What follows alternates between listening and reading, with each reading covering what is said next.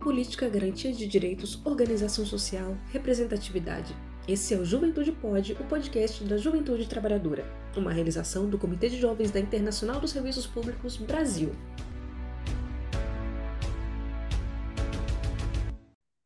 Olá, pessoal, bem-vindos ao Juventude Pode, podcast da Juventude Trabalhadora. Nós estamos aqui em mais um episódio, hoje gravando esse episódio no dia 2 de julho de 2021, e aí a gente vai aí discutir as questões é, mais é, emblemáticas durante a semana aí no mundo da política.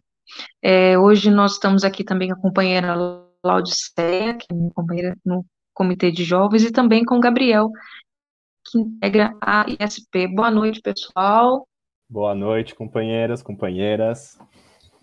Boa noite, Sânia. Boa noite a todos. Muito bom estar com vocês aqui. Bom, gente, vamos começar falando sobre CPI, né? Essa semana foi quente, né, com relação a várias questões que, que foram é, desvendadas, né, nessa, nesses últimos depoimentos que a gente teve na, na CPI, com relação ao vaccine e, e né, superfaturamentos, etc. Né? Queria aí que vocês é, é, passassem para a gente as percepções que vocês tiveram nessa, nessa semana aí turbulenta da CPI. Essa, essa semana foi bastante turbulenta na CPI. Gabriel. Vamos lá. Boa noite, Sânia. Boa noite, Laodiceia. Boa tarde, boa noite, bom dia aos que estiverem nos escutando. Bom, de fato, essa semana foi uma semana marcante né, na história das CPIs no Brasil, e mais específico na CPI da Covid. Foi realmente muito movimentada, começou com uma denúncia gravíssima, passou por uma, por uma audiência com um empresário bolsonarista que ficou em silêncio durante a sessão e acabou com um possível cavalo de Troia do bolsonarismo para tumultuar e dispersar o foco da, da CPI. Eu queria colocar só dois destaques, né? Acho que um, que o governo hoje parece de fato muito pressionado e o bolsonarismo acho que está apelando para todas as táticas desesperadas para conseguir abafar o caso de corrupção, que me parece que vai fortalecer muito a, toda a oposição ao Bolsonaro nesse momento. E também outro lado que, como a gente pôde ver ao longo das outras semanas, a qualidade do debate é muito triste, eu acho, em vários aspectos. Eu vejo que a bancada femini, feminina do, do Senado é uma das mais qualificadas, acho que agrega muito à discussão. Mas, por outro lado, você vê que a grande maioria dos senadores são extremamente despreparados, extremamente fracos na preparação, é, desde formação básica, todos são empresários, todos têm formação superior, mas a grande maioria tem muita dificuldade mesmo com raciocínio, tem muita dificuldade mesmo em distinguir a verdade das mentiras, as fake news, das pesquisas sérias. Então é muito triste saber é, nas mãos de quem nós estamos aqui no Brasil, e eu acho que para a maioria das pessoas, que nem eu, mesmo eu gostando muito e acompanhando muito a política, eu não tinha essa intimidade, eu não tinha esse conhecimento de fato da maioria dos senadores, e você vê, principalmente dentro da tropa de choque bolsonarista, que é muito triste de fato a qualidade do debate, e é muito triste saber que a nossa política está na mão desses cidadãos que, além da maioria ser muito conservador, é, mas a incompetência eu acho que salta muito aos olhos e é muito preocupante. Espero que o Randolph e alguns senadores mais capacitados consigam de fato alinhar e focar o foco da CPI e consiga de fato puxar o começo do fim do, do governo Bolsonaro, que acho que está próximo. Não sei se vi impeachment, sou um pouco cético com relação ao Congresso, mas com certeza os casos de corrupção e os debates da CPI têm muito a enterrarem o bolsonarismo até o final do ano que vem.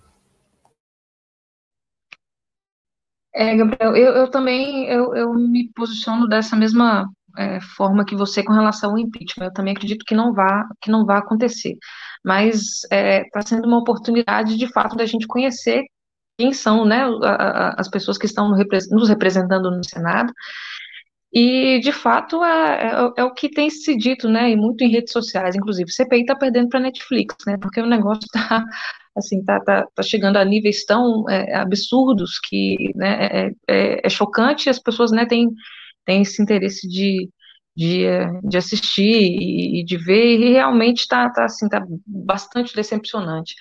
É, o chamo de Lau, né, porque nós temos essa, essa, essa amizade, Laodiceia. Lau, o que, que você tem, né, de impressão aí nesses últimos dias com relação à CPI? Oi, boa noite, Sânia, boa noite, Gabriel, bom dia, boa tarde, boa noite aí para quem nos escuta.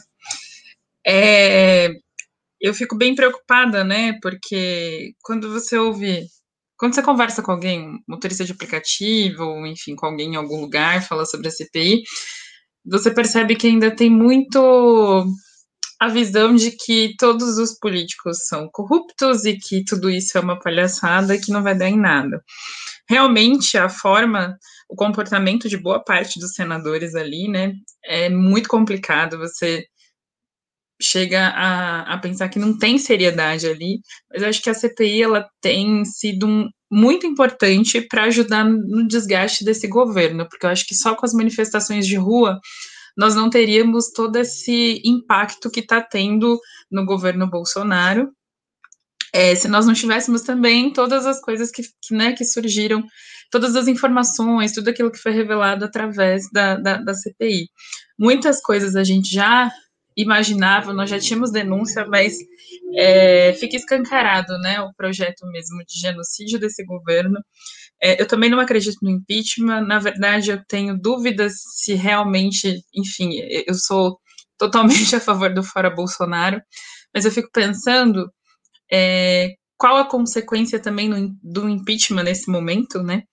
É, o que, que, espera a gente depois de um impeachment, se acontecer, o que eu acho muito difícil, não acredito realmente no impeachment, mas acho que é muito importante que, somado à, CPI, a gente continue nas ruas fazendo é, essa pressão e desgastando esse governo, porque a gente não pode deixar com que o discurso autoritário, o discurso que quer intimidar né, a cada um de nós, que todas essas ameaças que o Bolsonaro faz em relação a não ter eleições, enfim. A gente não pode deixar com que isso nos atemorize, né? Porque é perceptível que ele está muito incomodado com tudo que está acontecendo, ele está sentindo a pressão. Então é isso, eu acho que a CPI ela tem, apesar de ser conturbada, né, às vezes é muito difícil de acompanhar, porque tem mesmo essa tentativa de, da, da tropa de choque do Bolsonaro de atrapalhar, é, é importante, né, que isso aconteça para ficar escancarado o quanto esse governo é mentiroso, é corrupto, é genocida, né, tudo aquilo que a gente já vem dizendo ao longo desse, desse processo, né, desse governo dele e da pandemia. Então, eu espero que surta efeito, que Bolsonaro pague por tudo que ele está fazendo e todos aqueles que estiveram ao lado desse governo também paguem por cada vida que foi perdida, né, e acho que é isso. Em relação à CPI, acho que essa, são essas as minhas impressões. Eu queria só adicionar em relação ao, que a Lau falou, concordo bastante com a opinião política, com a leitura política da Lau. E também eu me somo, achei interessante esse ponto, eu me somo ao ceticismo em relação ao impeachment, é, não em relação se vai passar ou não, que nós três aqui concordamos que com esse Congresso é muito difícil, mas tem o ceticismo também como bandeira, como prioridade política para esse momento. Acho que a gente aprendeu da pior forma possível que é, é um processo meramente político, então a, as denúncias novas precisa se somar muito ainda para que o Centrão, é, que também está envolvido, se sinta à vontade para abrir um processo de impeachment. E a gente sabe que desde o começo do governo Bolsonaro, boa parte da, da imprensa que é contra o Bolsonaro politicamente, mas que, a, que apoia a agenda liberal do Paulo Guedes, tenta colocar muitas vezes o Mourão como uma pessoa mais sensata, como alguém mais inteligente, o que de fato não é muito difícil quando estamos falando do Bolsonaro.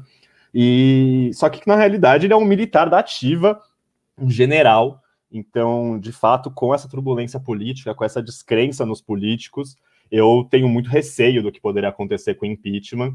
E, infelizmente, é pela, olha o estágio que estamos, mas infelizmente me parece é, uma, é, uma estratégia melhor o desgaste, a pressão, a pressão nas ruas, a pressão na CPI e o, e o desgaste do governo Bolsonaro para a gente enterrar de vez em 2022, porque além do risco Mourão, que eu sou, acho a mesma espécie, então até pior de repente do que o Bolsonaro, é, você tirá-lo através do impeachment e não através de um voto popular, acho que deixaria mais difícil da gente enterrar o bolsonarismo, que é um, que é um processo e uma manifestação social muito maior do que a própria figura do Bolsonaro. Então, acho que É, infelizmente, embora um ano e meio seja muito para destruir o Brasil, infelizmente me parece que sou cético que o impeachment passaria e sou cético que o impeachment resolveria os nossos problemas mais do que a luta e vencer na luta e democraticamente no final do ano que vem.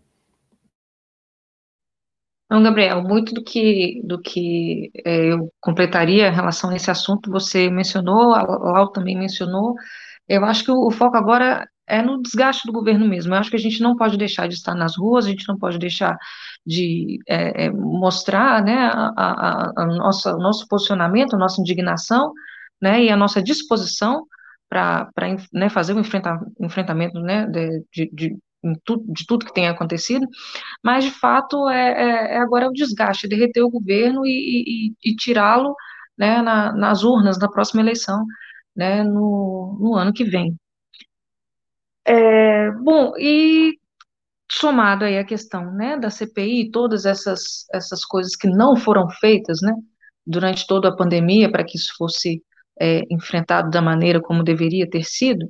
E agora a gente tem aí o governo, né, com vários desmontes, é, que, né, a gente vem assistindo aí desde o início, e agora, né, que está em, em, em, jogo também é a PEC 32, é a reforma administrativa, né, reforma administrativa essa que vem é, de um discurso do Paulo Guedes dizendo que é uma, uma modernização do serviço público no, no, no, país, mas, na verdade, eu particularmente vejo como uma, uma maneira de privatizar o, o Estado por dentro aos poucos, né, de, de criar mecanismos para que tudo que hoje é público seja privado, né, eu não, não né, vou, vamos ouvir vocês depois, mas eu, eu, eu penso que, na verdade, é, a gente é, é pode perceber que o que segurou a pandemia do nosso país foi o serviço público.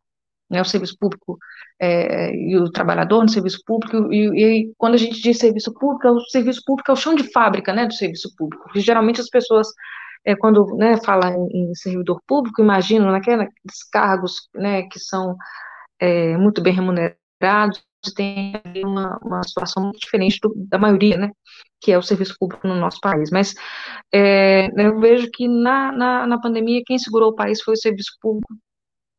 E eu acho que ao invés de é, é, deteriorar ainda mais o serviço público, o serviço público precisa de investimento. Né? A gente precisa investir em, em, em serviço público no nosso país.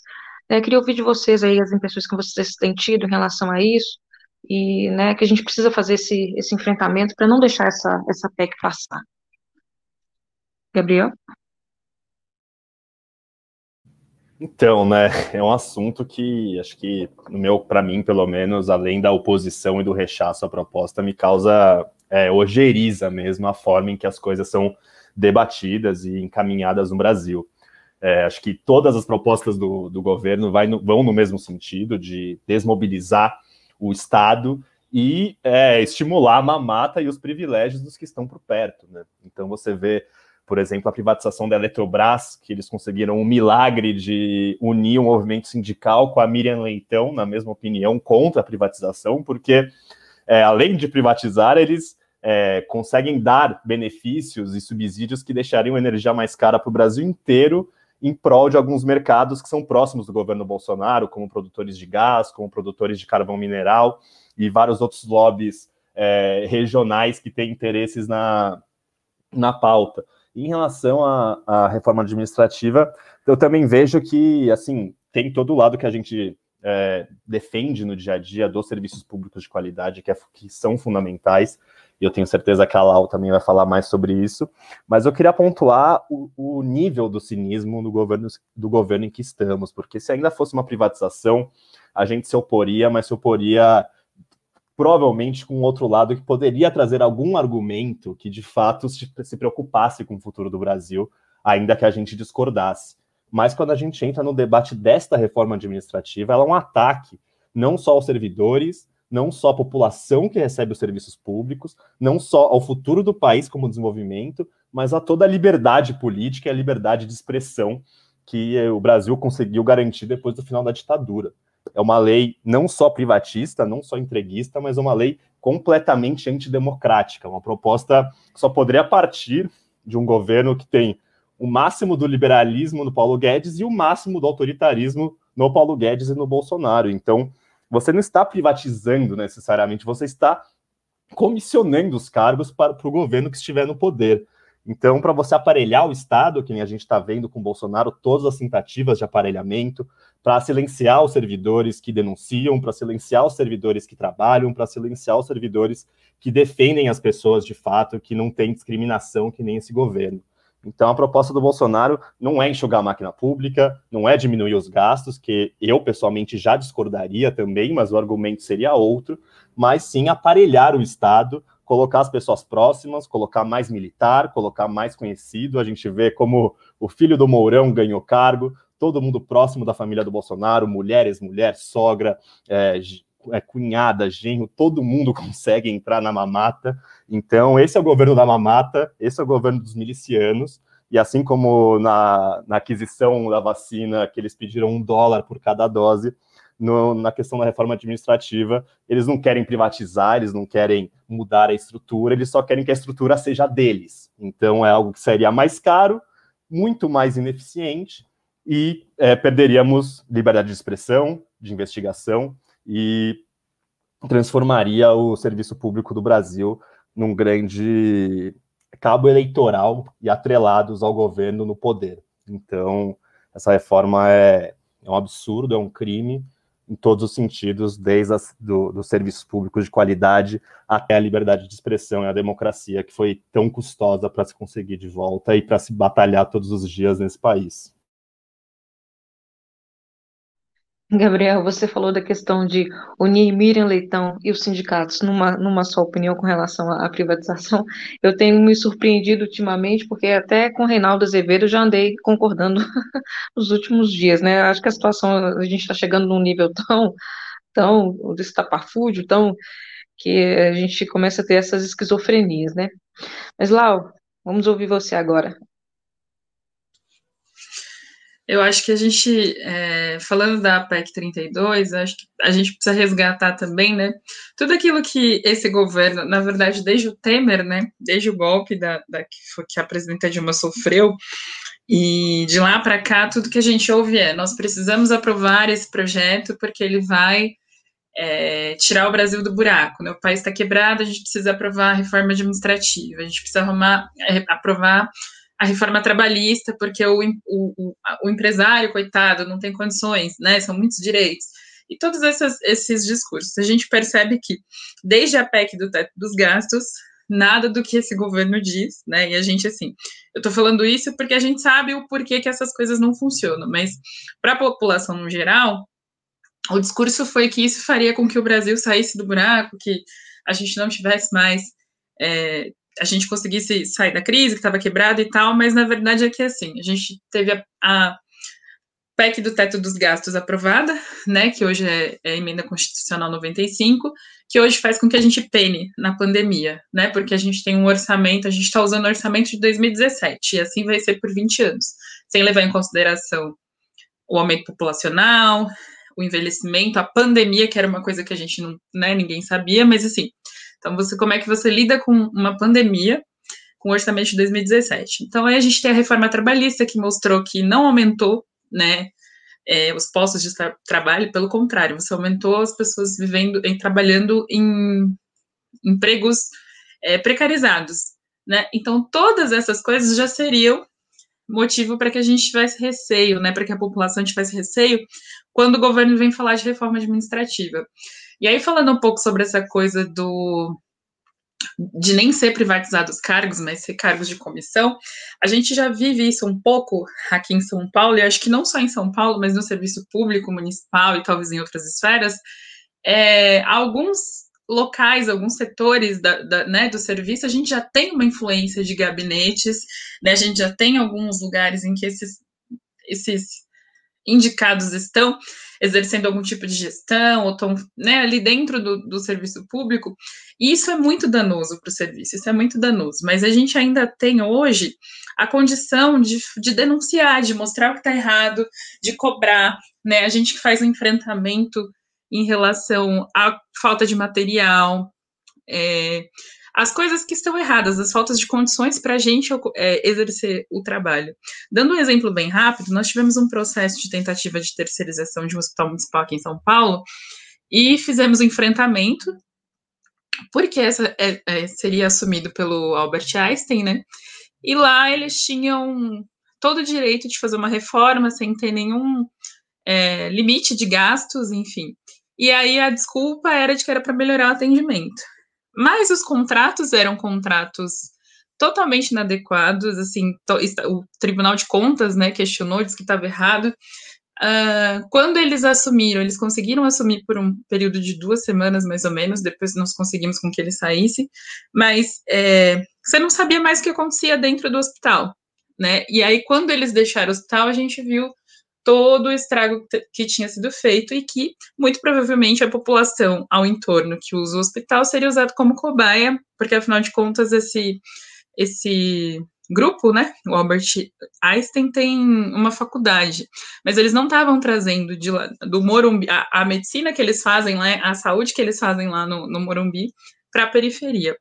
Então, a população precisa, a gente precisa tentar mostrar para a população e fazer com que seja um pouco mais fácil dela entender o que significa a reforma administrativa em termos práticos. Significa que ela não vai ter atendimento, significa que ela não vai saber o que está acontecendo dentro do serviço público, ela não vai saber a qualidade do medicamento que ela está recebendo, ela não vai saber a qualidade do serviço prestado.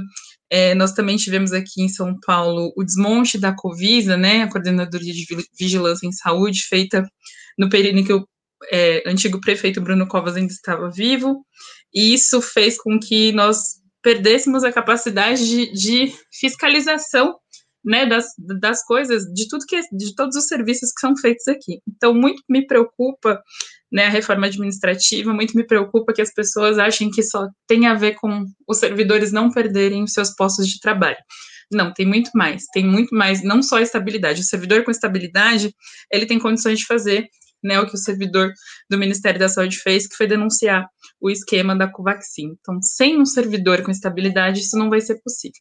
E aí nós vamos estar numa situação muito obscura, né, no nosso país, maior do que nós já estamos. Então, por isso que a gente é contra a PEC 32. E Lau, eu acho que é legal isso do, da estabilidade, que é, também é muito criticada no Brasil, e eu acho que a própria falta de de entender, estudar a própria história, acaba te fazendo, muitas vezes, até pessoas de esquerda cometerem e reproduzirem falas que são muito problemáticas, né? Então, quando você fala da estabilidade, você pode até pensar, pô, mas poderia, de repente, não ser 100%, ser algo que pudesse ser um pouco mais flexível. Você pode entender, mas da onde que vem a estabilidade? A estabilidade vem porque a gente viveu um período de ditadura militar terrível, em que você, por se manifestar, por denunciar um crime de corrupção, por se manifestar politicamente, por se manifestar LGBT, por se manifestar a favor de uma pauta que não fosse do governo atual, você era expulso e substituído por alguém que fosse parte daquele grupo. E você colocar alguém que faça parte do grupo no poder é evidente que vai acarretar em pior atendimento, pior serviço e corrupção. Então, é uma questão que envolve, sim, é, você poder falar, você poder se manifestar, você poder ser uma pessoa independente, ter as suas próprias ideias e poder denunciar a corrupção. Então tem a ver com não ser preso pelo que você pensa e poder denunciar corrupção, que são os dois pilares fundamentais de qualquer país. E só um adendo, é, vale lembrar também que não é que o servidor não pode ser mandado embora, né? Você tem formas, você tem processos dentro do serviço público para lidar com os maus funcionários. Então, não é que o servidor está lá e, e, ele não vai ser mandado embora de jeito nenhum. Não, você tem processos, mas esses processos seguem ritos, né? Você tem processo administrativo. Então, você tem um processo mais justo, diferente do que vai acontecer se a reforma passar, porque aí é assim é, e nós aqui que somos sindicalistas, né, Sânia, nós seremos as primeiras a, a talvez serem expulsas do serviço público. Mas você vai ter uma situação em que o servidor ele não vai poder, né, ter uma é, exercer a cidadania dele, obviamente do, fora do local de trabalho, ou questionar as coisas, né, fazer reivindicações por melhores condições. Então, assim, é, a forma como eles querem facilitar a demissão dos servidores é uma forma de aumentar o assédio, né, a pressão e de enfraquecer a organização dos trabalhadores. Ou seja, né, Lau, vamos tirar o direito de pensar, o direito de nos posicionar. É, é, enfim, acho que você já, já, é, é já concluíram o tema de uma maneira muito, muito ampla e muito, muito completa. É, bom, nossa terceira pauta de hoje, Tratado de Livre Comércio entre Brasil e Chile. Bom, eu confesso que eu tenho pouco ou quase nenhum conhecimento sobre o assunto. Vou passar a bola para o Gabriel e para a Lau, para que eles, eles, eles falem a respeito desse assunto, que também está é, tá na ordem do dia, né? Aí das últimas, das últimas questões que nós é, vivenciamos essa semana. Gabriel, fala um pouquinho para a gente. Vamos lá. Eu entendo, Sânia, é, completamente o, a falta de informação, porque de fato é um assunto que é muito pouco falado. E além disso, no meio desse tumulto, né, desse governo, da CPI, da pandemia, com infeliz, infelizmente tragédias e preocupações todos os dias na vida de todo brasileiro. Então, com certeza, alguns assuntos passam batidos e nesse caso é super compreensivo. Eu sei eu sei falar um pouco sobre o tema porque eu trabalho diretamente com o tema. Se não fosse o caso, muito dificilmente eu também estaria informado, o que já é um primeiro problema. Então, por um lado, você tem é, esse lado que temos muitos assuntos, e por outro lado, você tem a questão de que o Brasil não tem acordos de livre comércio assinados até o dia de hoje. Então, se a gente já tivesse outros tratados, como é o caso de todos os países da América Latina, todos os países vizinhos nossos têm tratados de livre comércio já assinados, alguns mais, outros menos, mas se a gente tivesse aqui no Brasil, com certeza seria um assunto que estaria no centro da agenda sindical e principalmente da, da agenda sindical é, a favor dos serviços públicos universais e de qualidade. Mas só dando um breve resumo, então, o Brasil passou na Câmara essa semana o Acordo Brasil-Chile, deverá passar no Senado também, como a gente está falando da CPI, o Senado é super de direita e acrítico com esses temas, então deve passar no Senado também sem muito debate, por ser um tema que mobiliza pouco e por termos tantas preocupações hoje em dia. E quais são as principais consequências? O Brasil, primeiro, é o primeiro tratado, e por ser o primeiro tratado, abre brecha para muitos novos tratados no futuro. Então, infelizmente, eu digo para vocês, eu gostaria muito que esse não fosse um assunto na nossa pauta política, mas se a gente é, seguir com essa mesma agenda econômica, nos próximos cinco anos, esse, é, esse assunto de tratados de livre comércio, infelizmente, estará muito mais na pauta. No caso do Chile, o Chile é o país com mais tratados de livre comércio assinados na América Latina, tem mais de 60 tratados de livre comércio assinados no Chile, e o Chile hoje está reescrevendo a sua Constituição, como vocês devem ter acompanhado no processo da Constituinte, que foi gerado por protestos massivos durante um ano da população chilena, que reivindicavam principalmente educação e saúde gratuitas, coisa que no Chile não é direito, é, um sistema de aposentadorias público, que nos temas de aposentadorias do Chile hoje é privado, assim como defende o Paulo Guedes, e uma justiça social e ambiental mais voltada nos interesses das pessoas e não das corporações. Por quê? Porque o Chile é um dos países com mais tratados de livre comércio assinados hoje. Então, a gente está vendo nossos irmãos chilenos num processo bem sucedido até agora de conseguir finalmente se expurgar desses mais de 60 tratados de livre comércio assinados pelo Chile, e hoje em dia o Brasil, com esse governo retrógrado que olha para o passado, está tentando assinar um tratado com o Chile. Quais são os riscos? O primeiro risco, como eu coloquei, é que o Brasil assine é, futuros tratados e que, por assinar o primeiro, acabe entrando neste este ciclo de tratados de livre comércio e acabe assinando próximos tratados em, em, em, nos próximos anos, em pouco tempo. E quais são os riscos dos tratados de livre comércio? Né? Os tratados de livre comércio, muito brevemente, eles têm esse nome de livre comércio, porém eles não são somente sobre livre comércio. Um capítulo dos tratados é sobre diminuir impostos nas alfândegas para que você possa receber produtos dos outros países com menor imposto. Mas isso é apenas um capítulo. O Tratado de Livre Comércio tem no seu núcleo a regulação e a desregulamentação de vários assuntos da política nacional, de várias agendas da política nacional. Então, com o Tratado de Livre Comércio Brasil-Chile, você vai abrir margem para, vou citar três exemplos. O primeiro é abertura de compras governamentais, das compras públicas, que é fundamental para pequenos e médios negócios, para pequenos e médios agricultores, principalmente para agricultura familiar no Brasil inteiro. Então, por exemplo, uma escola que precisa alimentar as crianças vai comprar os seus produtos de um produtor local. Uma construção para uma prefeitura no interior do Brasil vai comprar insumos de um pequeno revendedor local que vai acabar movimentando as economias regionais, que é muito importante para um país do tamanho do Brasil. E no caso do, do TLC Brasil-Chile, e na maioria dos casos dos tratados de livre comércio, esse setor é aberto para todas as multinacionais da, daquele, daquele ramo. Então, você vai poder agora, por exemplo, competir que, que o Brasil, que uma escola no interior do Brasil, possa comprar produtos ou de um pequeno agricultor local ou de uma grande multinacional chilena ou brasileira que queira disputar aquele mercado, porque se coloca que o pequeno agricultor e a multinacional devem concorrer em pé de igualdade. O que, que é pé de igualdade? É que o Estado não, inter, não, interf, não interfere em nada. Então você faz com que a multinacional vai ter uma produção industrializada de menor qualidade, de menor preço, que vai acabar vencendo os agricultores e produtores locais e acabando ocupando esses espaços. Outro assunto é em relação a serviços públicos. Esses tratados, eles, eles clamam pela abertura de, ser, de serviços públicos que são considerados sensíveis a nível nacional. Então, ele estimula a, a privatização de setores postais, é, estimula a privatização do setor elétrico, é, estimula a privatização da educação e da área da saúde.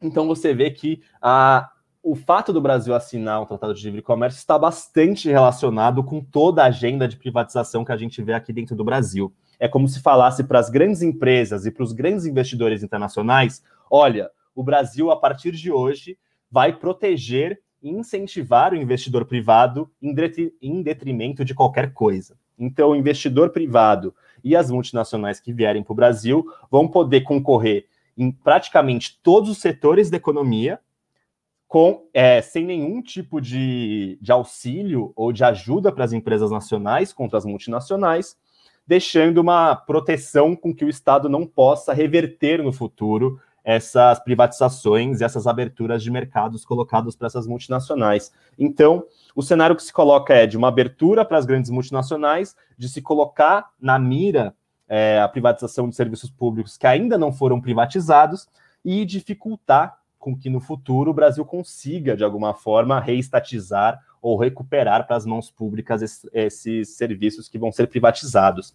Então, o tratado com o Chile é muito perigoso, menos pelo Chile, mas porque ele abre uma avenida para o Brasil assinar futuros tratados, e pelo fato do Chile ter mais de 60 tratados de livre comércio, o fato do Brasil estar conectado num tratado com o Chile vai abrir muita margem para muitos novos tratados, o que significa é, enfraquecimento de setores é, nacionais da economia, enfraquecimento de pequenos é, agricultores e pequenas, pequenas propriedades, pequ é, é, propriedades rurais, é, agricultura familiar, e, e, um fortalecimento muito forte do lado brasileiro do agronegócio, que é o principal vencedor no Brasil, é o agronegócio, e do lado das multinacionais, você vai ter um país mais atraente e mais fácil para que empresas multinacionais comprem setores da economia brasileira. Então, acho que é muito importante.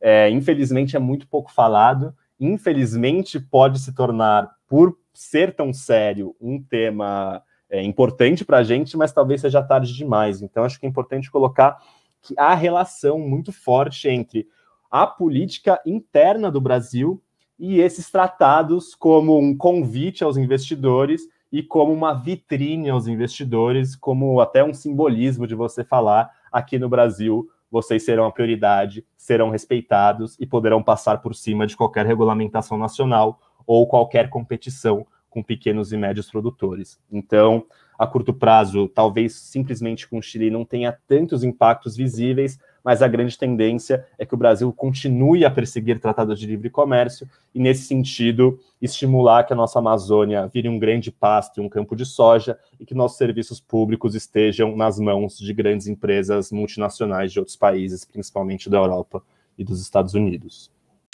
Gabriel, muito boa sua explicação, assim, acho que realmente é muito importante a gente se familiarizar, né, com esse tema, porque é um tema que você quase não vê ser falado, né?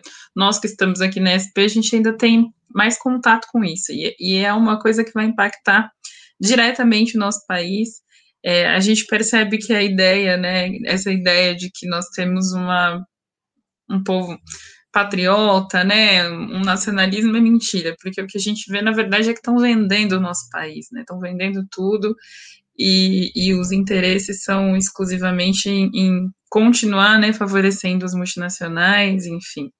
Então, muito, muito obrigada, assim, acho que de uma maneira bem, bem didática, assim, bem fácil de entender, você trouxe para a gente esse assunto, né, e vamos, que a gente consiga, né, falar mais disso e, e, e dialogar com, com os trabalhadores, né, com a população, sobre o risco, né, desse tratado, e pensar no que a gente pode fazer, né, para poder evitar os danos que eles podem trazer para a gente. É isso.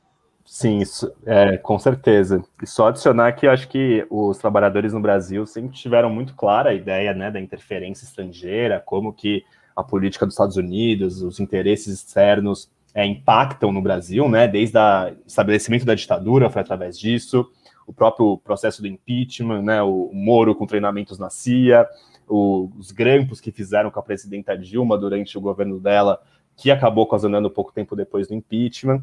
Mas eu acho que, em relação aos tratados de livre comércio, é, segue muito dessa lógica, mas eu colocaria que, evidentemente, os Estados Unidos são o, os principais propagadores das privatizações, dos, de interesses escusos no Brasil, mas eu diria que, além dos Estados Unidos, eu sinto que é um interesse das grandes multinacionais, né, que cada vez mais tem mais dinheiro, né? Tem o Facebook essa semana ultrapassou a marca de um trilhão é, de dólares em valor. Isso é praticamente o PIB do Brasil, é o valor de mercado de uma empresa, e o Brasil é, é a sétima, oitava maior economia do mundo. Então, cada vez mais as empresas têm mais dinheiro e mais poder que muitos países, e é uma agenda que atende esses interesses quase exclusivamente. Então, o Tratado de Livre Comércio entre Brasil e Estados Unidos por exemplo, que pode vir a aparecer em breve, vai é, prejudicar os trabalhadores dos dois lados, né? Então, quem ganha são algumas poucas elites,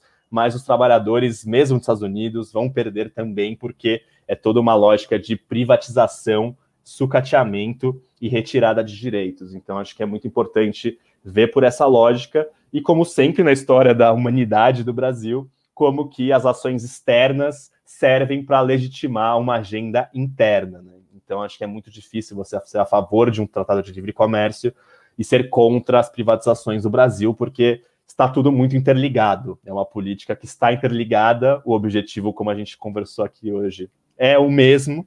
E para seguir esse objetivo é, privatista, autoritário e neofascista, é, tem que se articular forças internas, forças externas e apresentar o Brasil como um país à venda de uma, com uma vitrine melhor para o mundo. Né? Então, vejo muito relacionado o que acontece no Brasil e o que acontece nas relações exteriores, nas ações do Brasil para fora do Brasil. Eu vejo como uma coisa só. Né? Gabriel Laudicega, foi riquíssimo nosso, nosso bate-papo hoje. Acho que a gente é, abordou né, de, questões importantíssimas. O Gabriel nos deu uma aula aí sobre o Tratado de Livre Comércio entre Chile e Brasil. Bom, eu me despeço de vocês aqui, me despeço dos nossos ouvintes e aguardamos todos no próximo episódio. Gabriel, Lau. Foi muito bom, muito rico o nosso debate aqui. Até o próximo podcast. Obrigado pela organização. Boa noite a todas e a todos. E esperamos o próximo debate para poder ajudar da forma que for possível. Então é isso aí, pessoal. Até o próximo episódio do Juventude Pode. Você nos encontra também nas redes sociais: Instagram Jovens ISP Brasil e Facebook Comitê de Jovens ISP Brasil. Nos encontramos no próximo episódio. Até lá!